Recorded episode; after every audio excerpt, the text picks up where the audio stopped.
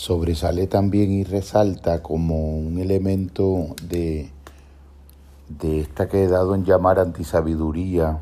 de la relatividad o este pequeño breviario o esbozo de inventario de antisabidurías que produce eh, la relatividad y el, pensamiento eh, autorreferencial, el pensamiento que desconecta los afluentes y los puentes de interconexión con, lo otro y lo diferente que puede eh, facilitar la experiencia de las genuinas transformaciones.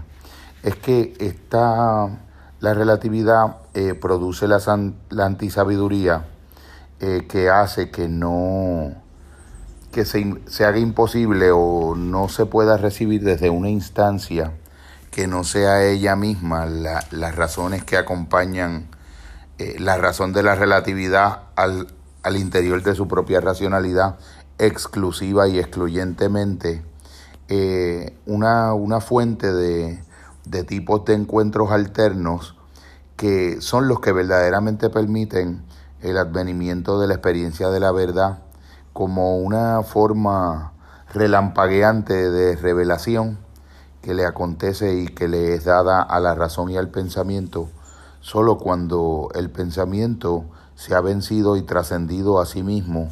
y a su tendencia a la dispersión y a su tendencia a su autorrelatividad. Ya entonces en ese estado más sosegado, más prístino, de una quietud más perfecta, de una atención e intención más serena, cuando ese estado logra abrirse por completo a lo otro, a los otros y a toda forma de contacto con, con lo que es lo alterno, con lo que es lo complementario, se abre en esa intersección de encuentro que solo la apertura desde adentro o sea, la ruptura y el quebranto eh, de la relatividad y de sus procesos de relativización, permiten ese encuentro, en esa intersección con lo otro, se abren funciones simbólicas que permiten la trascendencia.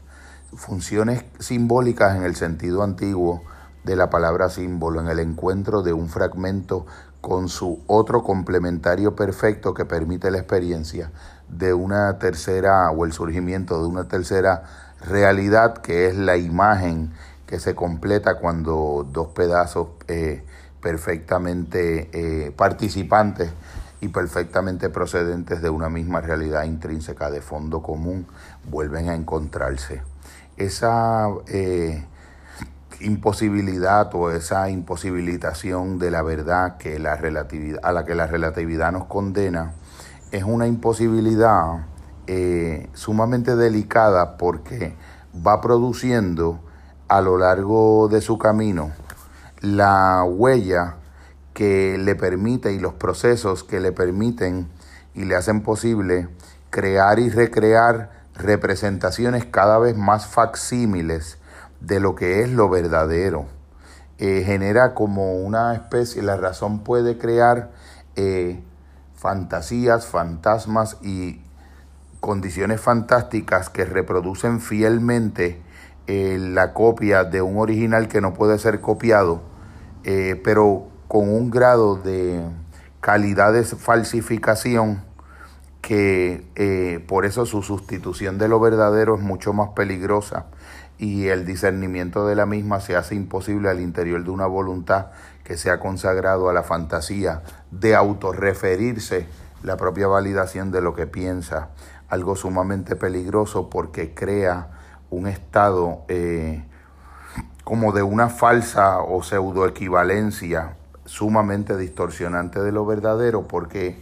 no solamente no es lo verdadero, porque lo verdadero no puede ser una experiencia que se dé en una soledad de aislamiento, en una desconexión del ser profundo con todo lo que es lo otro, y es más como una experiencia que tal vez intrínsecamente es dialógica, intrínsecamente es un encuentro con, con lo demás de uno mismo, y en ese punto de frontera es donde esa realidad se hace posible. La antisabiduría de la relatividad que, que hoy comentamos es, es, precisamente eso, esa, esa dificultad de que en la razón no pueda acontecer lo verdadero como un acontecimiento que se revela como un relámpago que surge precisamente de la fascinación y del encuentro eh, contrastado muchas veces, pero al fin de cuentas encuentro de dos aperturas que se miran de frente y de un yo que decide ir más allá de sí mismo hacia algo que solamente yendo más allá de sí mismo puede ser encontrado.